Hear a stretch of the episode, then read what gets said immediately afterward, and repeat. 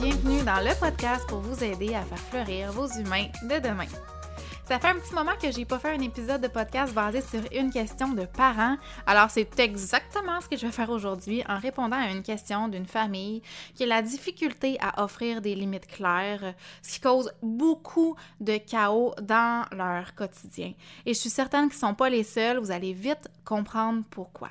Donc les parents ont l'impression de toujours négocier avec leurs enfants ou en tout cas du moins que leurs enfants négocient toujours avec eux.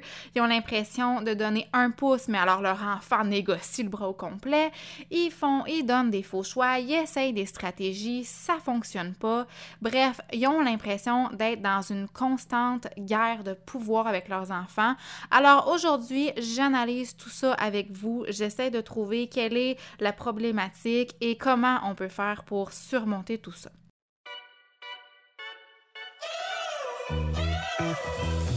Je suis Mélanie, éducatrice spécialisée depuis presque, mon Dieu, 15 ans maintenant. Et je suis aussi maman deux fois.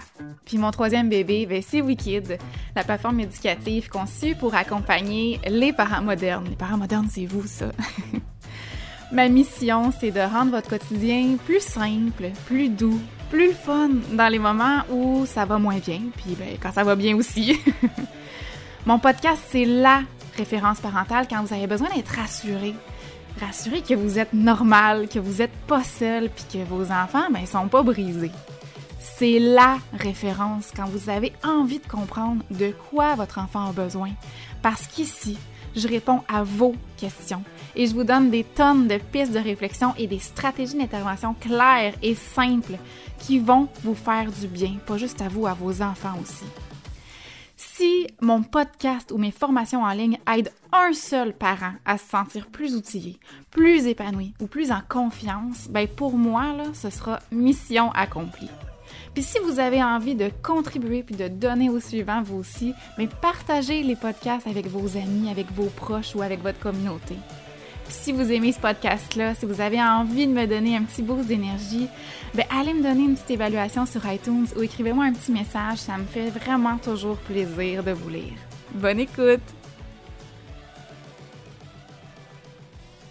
Alors voici sans plus tarder la question des parents.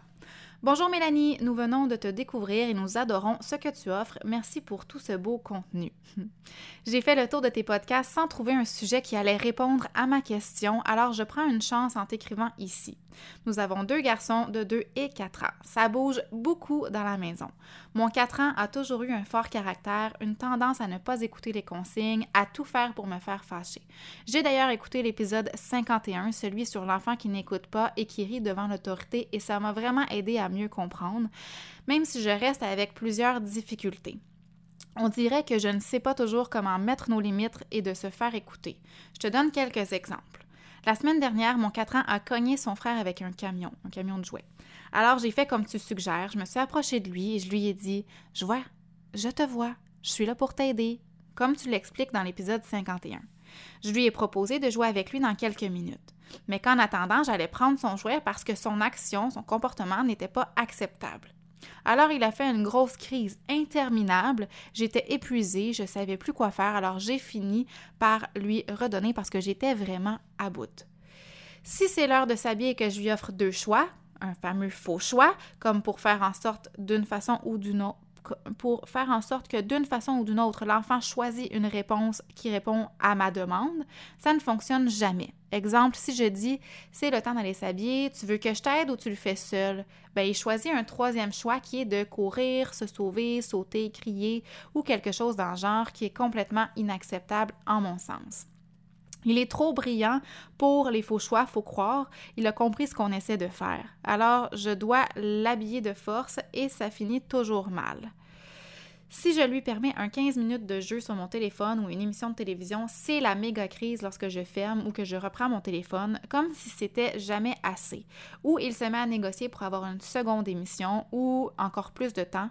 Bref, ça finit jamais dans une situation où mon grand accepte simplement de fermer et passer à autre chose. Mon jeune commence aussi à suivre ses traces. Il a commencé lui aussi à prendre mes choses, mon téléphone, mes clés de voiture sur le comptoir, mes lunettes de soleil pour les utiliser comme jouets et il refuse systématiquement de me les remettre. Alors je dois le menacer de prendre aussi un de ses jouets qu'il aime pour qu'il accepte de me redonner mes choses. Je sais que c'est sûrement pas ce qu'il faut, mais je suis un peu à court de solutions. En plus, maintenant, ça ne lui dérange même plus quand je prends ces choses, même ça suce, alors je suis vraiment dans un cul-de-sac, moi je peux comprendre. Je crois vraiment que j'ai besoin d'aide. Merci. OK, bon, alors premièrement, je dois dire que à chaque fois que je lis un message comme ça, je, me sens tout le temps extrêmement mal parce que j'aimerais tellement ça pouvoir venir chez vous, vous aider euh, ou vous répondre vraiment personnellement, mais c'est quasiment impossible de le faire pour moi parce qu'il y a tellement un gros contexte à chacune de vos situations, il y a plein de choses que je vois pas, il y a tellement de questions que je voudrais vous poser, mais malheureusement, le temps me permet pas de le faire et c'est pas principalement ma mission ici de faire de l'accompagnement individuel pour l'instant. Mon but c'est d'aider un plus grand nombre de parents possible, de répondre à un plus grand nombre de parents possible parce qu'il y a extrêmement beaucoup de besoins et très peu de ressources. Donc voilà. Mais cela dit, j'ai beaucoup, beaucoup, beaucoup de compassion pour cette maman-là ou pour tous les parents qui vivent des situations hyper stressantes comme ça.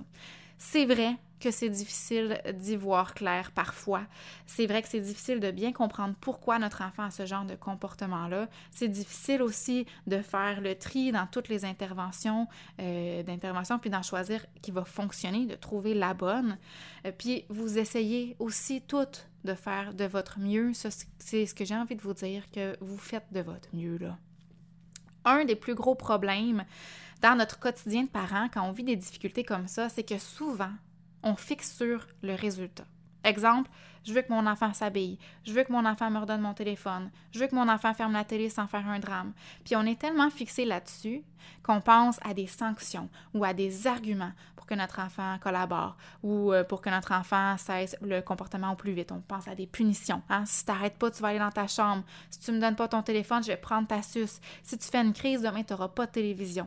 Puis pendant qu'on fixe sur ce résultat-là, sur l'objectif à atteindre, ben on perd de vue la perception de l'enfant. On perd de vue les limites de l'enfant d'un point de vue développemental. C'est comme si pendant quelques minutes, on oublie qu'on interagit avec des enfants, des enfants qui ont un développement cognitif absolument immature, un enfant qui connaît rien à la vie, comme si on s'attendait à ce que nos enfants raisonnent comme des adultes devant une menace, mais des adultes qui ont des connaissances, qui ont appris plein de choses dans la vie. Hein, parce que c'est un peu ça. Si tu me donnes pas ça, si tu me donnes pas mon téléphone, si tu me donnes pas mes clés, ben je vais prendre quelque chose que tu aimes, ou tu vas perdre quelque chose que tu aimes, ou je serai pas là pour t'aider, ou il va y avoir des grosses conséquences. Mais c'est pas tout à fait des techniques qui fonctionnent avec les enfants parce que c'est hyper confrontant pour eux. Puis quand on y réfléchit, je suis certaine que c'est pas nécessairement des stratégies qu'on veut employer parce que ça reste que c'est des stratégies qui utilisent le pouvoir, puis la peur, puis la menace. Euh, puis je le sais que c'est pas l'endroit où vous souhaitez aller, mais que des fois, en étant dépourvu, c'est là qu'on va parce que c'est ce qu'on connaît, parce que c'est ce qu'on a vécu nous aussi en étant enfant. Sauf que souvent, ce genre de choses-là, euh, c'est ce qui contribue à empirer la situation parce que les enfants, eux, perçoivent ça comme si on était contre eux. Ils ont un sentiment d'injustice, un sentiment euh, qui nous déplaise, un, sentiment qu'ils sont pas assez. Donc, ils deviennent complètement insécures. Puis ils sont très sensibles à ça, hein, les enfants. C'est pas ça leur but. Ils veulent pas nous faire suer, ils veulent pas euh, nous déplaire. Au contraire, ils veulent nous plaire, ils veulent qu'on les aime. Donc, quand ils deviennent dans cette espèce d'état-là d'esprit de comme, suis comme pas sûr que ma mère est satisfaite avec ce que j'ai fait, est-ce que ma mère va m'aimer encore, ils deviennent complètement insécures et ils se disent dans leur tête, mais maman, quelle est ton attente? Comment je peux répondre à mes besoins de façon plus acceptable? Si c'est pas ça la solution, alors c'est quoi la solution? C'est quoi les limites dans la maison? Comment je peux respecter ces limites-là si je les connais pas? Comment je peux faire des choix qui vont me rendre fière puis autonome plutôt que faire des choix qui sont tous les deux comme une punition comme moi? Comment je peux anticiper ce qui s'en vient pour faire un bon choix si j'ai pas les occasions de les voir venir puis de m'y préparer? Puis maman, vas-tu m'aimer quand même si je fais toutes ces erreurs-là? Puis quand un enfant se sent comme ça, parfois quotidiennement, hein, ben c'est extrêmement irritant pour tout le monde. Puis ça devient de plus en plus chaotique parce que les enfants, eux, sont constamment dans une atmosphère d'appréhension, d'incompréhension, d'inconnu, d'injustice, ce qui les rend très à fleur de peau, puis un enfant à fleur de peau, ben nécessairement, il va avoir un comportement plus chaotique. C'est ça que ça fait l'insécurité chez les enfants, c'est que ça les rend, euh, ils, sautent vite, vite, vite dans les grosses émotions, euh, ils, prennent des, ils font des choix beaucoup plus spontanés sans réfléchir. Euh, puis comme je disais, ils n'ont pas la capacité des fois de réfléchir quand ils sont pris dans leurs grosses émotions et donc ça donne lieu à des comportements beaucoup plus chaotiques. Puis nous aussi, de notre côté, les adultes, ben, on devient plus irrités et donc on réfléchit moins, on est moins patient, on prend des décisions plus spontanément. Puis là, ça devient une espèce de spirale qui tourne en rond, comme vous l'avez peut-être déjà malheureusement expérimenté. On est pareil, les adultes et les enfants. On a exactement le même sentiment d'être dépourvu de solution, de pas savoir quoi faire. Fait que le sentiment que vous avez en ce moment, vous, d'être dépourvu puis de pas savoir quoi faire, bien, vos enfants ont le même feeling à l'intérieur, le même feeling de culpabilité, le même feeling d'incompréhension. C'est normal aussi qu'un enfant négocie, hein, parce que parlons-en de la négociation, l'enfant apprend à négocier, il apprend que quand ça fonctionne, que quand il négocie, ça fonctionne. C'est sûr que si un enfant euh, fait une crise, négocie après un 15 minutes de télé parce qu'on ferme la télé, là, il fait une crise. Puis on s'entend, les méthodes de négociation des enfants, ben il n'y en a pas 56 millions, hein, c'est souvent de pleurer ou de faire une crise. Bien, c'est évident que si on plie, si on leur fait gagner cette négociation-là, ben ils apprennent que la technique est plutôt efficace, hein? donc pourquoi pas continuer comme ça? C'est pas parce que l'enfant, il prend plaisir, c'est pas parce qu'il est mal intentionné ou méchant, c'est pas parce qu'il veut vous faire suer, mais il se fait un petit peu donner raison. Puis parfois, souvent, en fait, le gain, il est plus fort que la raison. Donc, pour un enfant, ça vaut la peine de passer un mauvais 3 minutes de crise pour avoir un autre 15 minutes de télé. Alors, le gain est plus puissant que le désagrément que ça lui cause. C'est un peu comme si l'enfant sait, il sait là que c'est pas la bonne chose à faire, mais il sait pas comment faire d'autres. Puis ça, ça s'applique probablement à tous les comportements problématiques au quotidien, pas juste à la télé. Alors votre enfant, il a besoin d'aide, il a besoin de votre aide pour apprendre à faire des meilleurs choix, pour collaborer différemment, pour que ce soit gagnant pour lui et pour vous.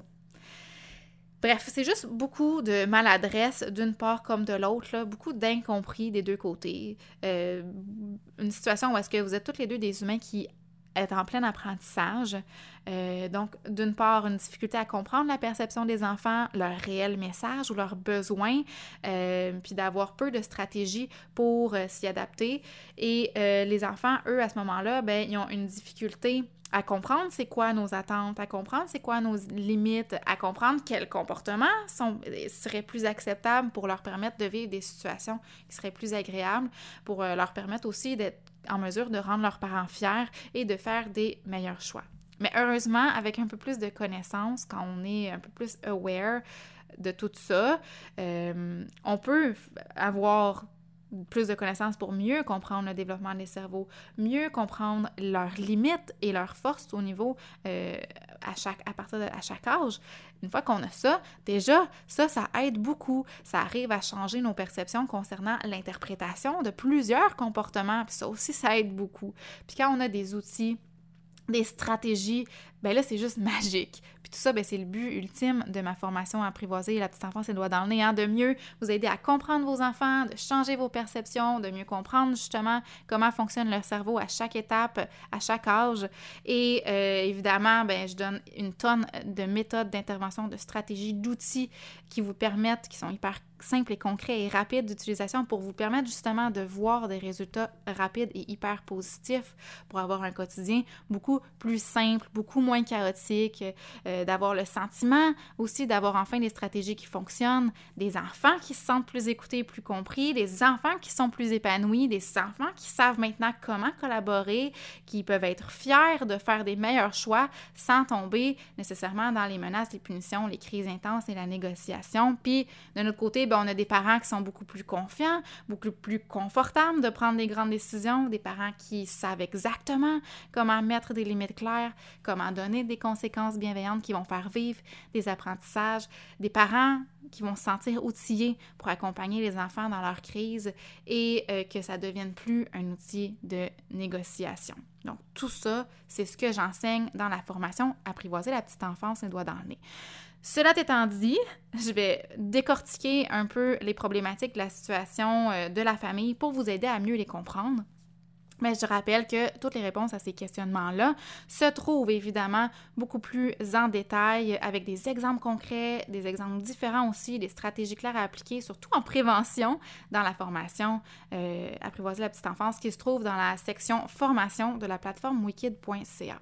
Alors pour la situation où le garçon cogne son frère avec le camion, voici ce que la mère fait et c'est complètement génial. Elle dit, je me suis approchée de lui et je lui ai dit, je te vois, je suis là pour t'aider. Et ça, c'est parfait. C'est parfait parce que nos enfants ont besoin de connecter avec nous, d'être vus, d'être entendus et d'être aidés. Puis, dans 50 des cas, leur comportement, en général, tous les comportements des enfants, c'est soit une recherche d'attention du parent, ou une recherche d'attention du frère ou de la sœur ou de l'ami, ou une tentative justement de connecter avec le parent ou d'entrer en relation avec l'enfant. Puis dans 50% du temps, le reste du temps, c'est pour exprimer maladroitement un mécontentement ou une injustice. Donc, les trois possibilités, c'est soit l'enfant essaye maladroitement d'entrer en relation avec un autre enfant, soit l'enfant recherche de l'attention de la part du parent ou d'un ami, ou le parent euh, ou l'enfant plutôt euh, essaie d'exprimer maladroitement un mécontentement ou une injustice à l'autre. Tu sais, quand je dis on fixe sur le résultat au lieu de chercher à comprendre le comportement, il est là le problème. Au lieu de retirer immédiatement le jouet des mains du garçon dans le but d'éviter qu'il refasse son comportement, on peut essayer de comprendre son point de vue, de valider son besoin, d'essayer de comprendre le but de son comportement en le questionnant. T'as pris le camion et t'as cogné ton frère avec. Est-ce que tu sais pourquoi? Un enfant de 4 ans devrait être en mesure de répondre quelque chose comme Ben, il a pris ma voiture rouge puis je joue encore avec avec cette simple question, hein, tu pris le camion, tu l'as cogné, sais-tu pourquoi? Bien, on vient de comprendre quelle était l'intention ou le message de l'enfant. C'était quoi son besoin dans ce comportement-là? Oh! Alors, tu étais fâché parce que ton frère a pris la voiture puis ton corps a eu envie de le cogner avec ton camion? Oui. Maintenant qu'on fixe sur la compréhension du comportement de l'enfant plutôt que sur le résultat, qui est probablement quelque chose du genre je veux plus jamais le voir frapper son frère, ben alors on peut se mettre en mode jamais une limite pour favoriser un apprentissage. C'est là qu'on peut se concentrer sur le résultat. Là, on a pleinement l'attention du garçon, parce qu'au lieu qu'il se sente frustré, au lieu qu'il sente qu'il vive une injustice, hein, mon frère me vole ma voiture, puis ma mère en plus apprend mon camion, bien, il se sent écouté validé dans ce qu'il vit, il sent que sa mère est vraiment là pour l'aider. Mais c'est pas pour autant que son comportement est acceptable, hein? Alors on lui dit ce qui est acceptable, ce qui n'est pas acceptable, puis ce qu'il doit faire à l'avenir. On peut même lui demander, surtout avec les plus grands, en disant quelque chose comme Je comprends que ça te fâche que ton enfant ait pris tes voitures.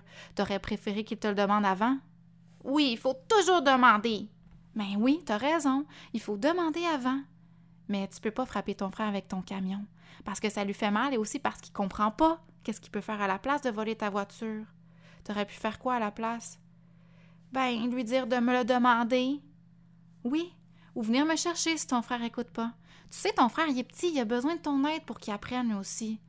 Mais la prochaine fois que tu cognes ton frère avec un jouet, je vais devoir prendre le jouet parce que c'est dangereux. Voilà, Bing bang boom! une simple conversation, une ouverture, un accueil chaleureux en essayant de le comprendre plutôt que de le juger et on lui a enseigné une, alternative devant un comportement beaucoup plus acceptable. On a mis une, limite, claire concernant notre attente vis-à-vis de son comportement, en plus d'avoir avisé d'une conséquence à venir si jamais il recommençait avec son camion. ça permet à l'enfant de pouvoir même réfléchir à un meilleur choix par lui-même en pleine connaissance de la conséquence à venir, plutôt que d'être pris par surprise et de négocier, entre guillemets, par une crise. Hein? Donc, il peut se dire, ah ouais, là, c'est vrai, si je frappe mon frère avec le camion, je vais perdre mon camion. Hein?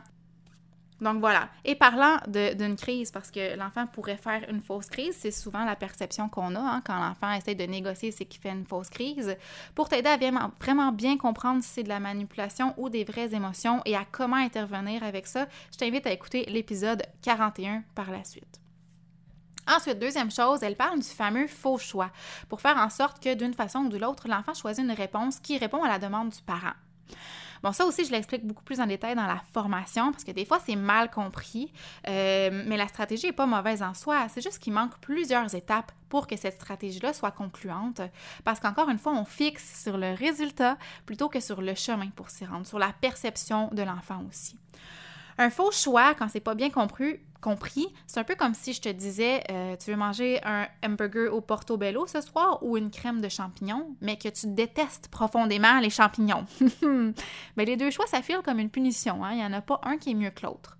Ben, c'est pareil pour les enfants quand on leur offre certains faux choix. Sauf que les enfants adorent faire des choix. Les enfants adorent avoir un sentiment d'autonomie, un sentiment qu'ils peuvent avoir un certain pouvoir, une indépendance même. Mais encore faut-il qu'ils comprennent la routine. Il faut qu'ils puissent anticiper que bientôt ça va être l'heure du bain, de s'habiller, que bientôt il va avoir l'heure de se coucher ou qu'il va avoir un choix à faire. Encore faut-il que pour lui les choix soient acceptables, à la limite que les deux choix soient intéressants pour lui. Comme ça, peu importe le choix, ben, il choisit son préféré. Fait que c'est hyper gagnant pour lui au lieu de choisir parmi le moins pire des deux. Alors brièvement, on peut prendre le temps premièrement, d'aviser notre enfant. Hein, dans cinq minutes, on va aller s'habiller. Sais-tu quel vêtement tu vas choisir?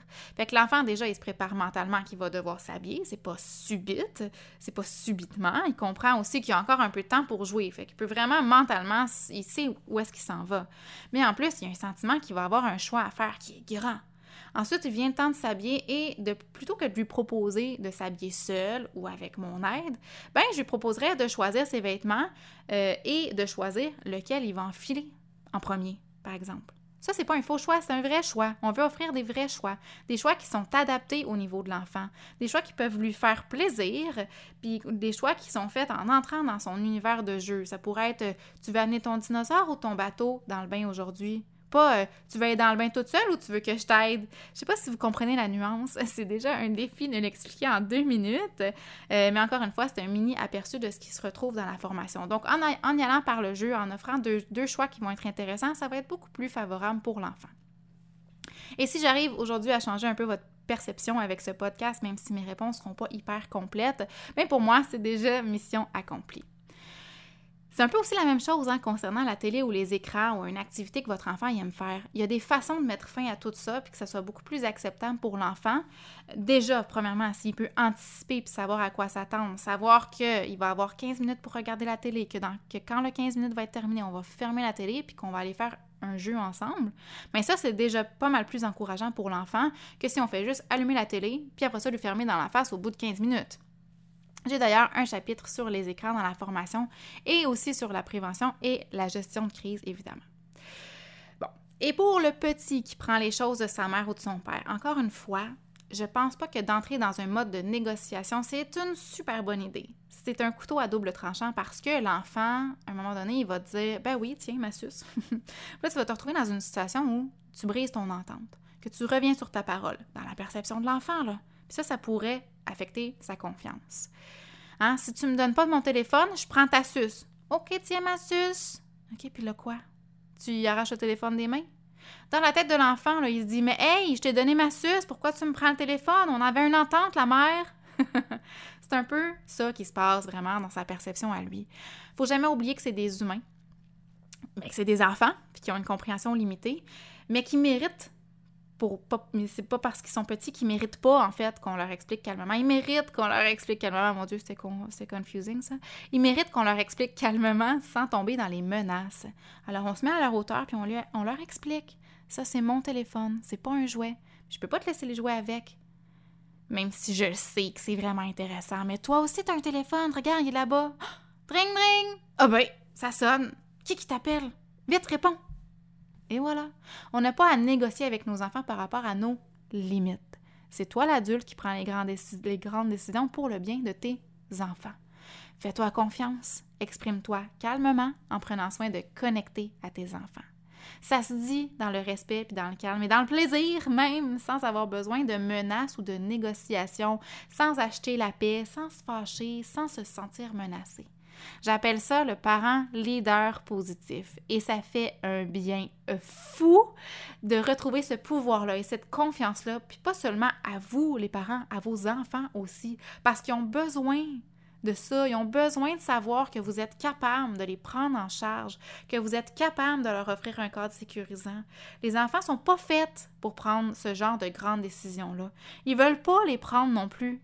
Mais quand nous, les adultes, on se positionne pas, ils vont le faire, ils vont les prendre, ces décisions-là, parce qu'ils n'ont pas le choix. Ils vont le faire par maladresse, par insécurité, dans le but de comprendre vos limites. Puis ils vont recommencer encore et encore, tant et aussi longtemps que ta limite ne sera pas claire pour eux. Je sais que c'était rapide, mais j'espère avoir, vous avoir un peu éclairé ou du moins changé un peu votre perception aujourd'hui. Tourlou!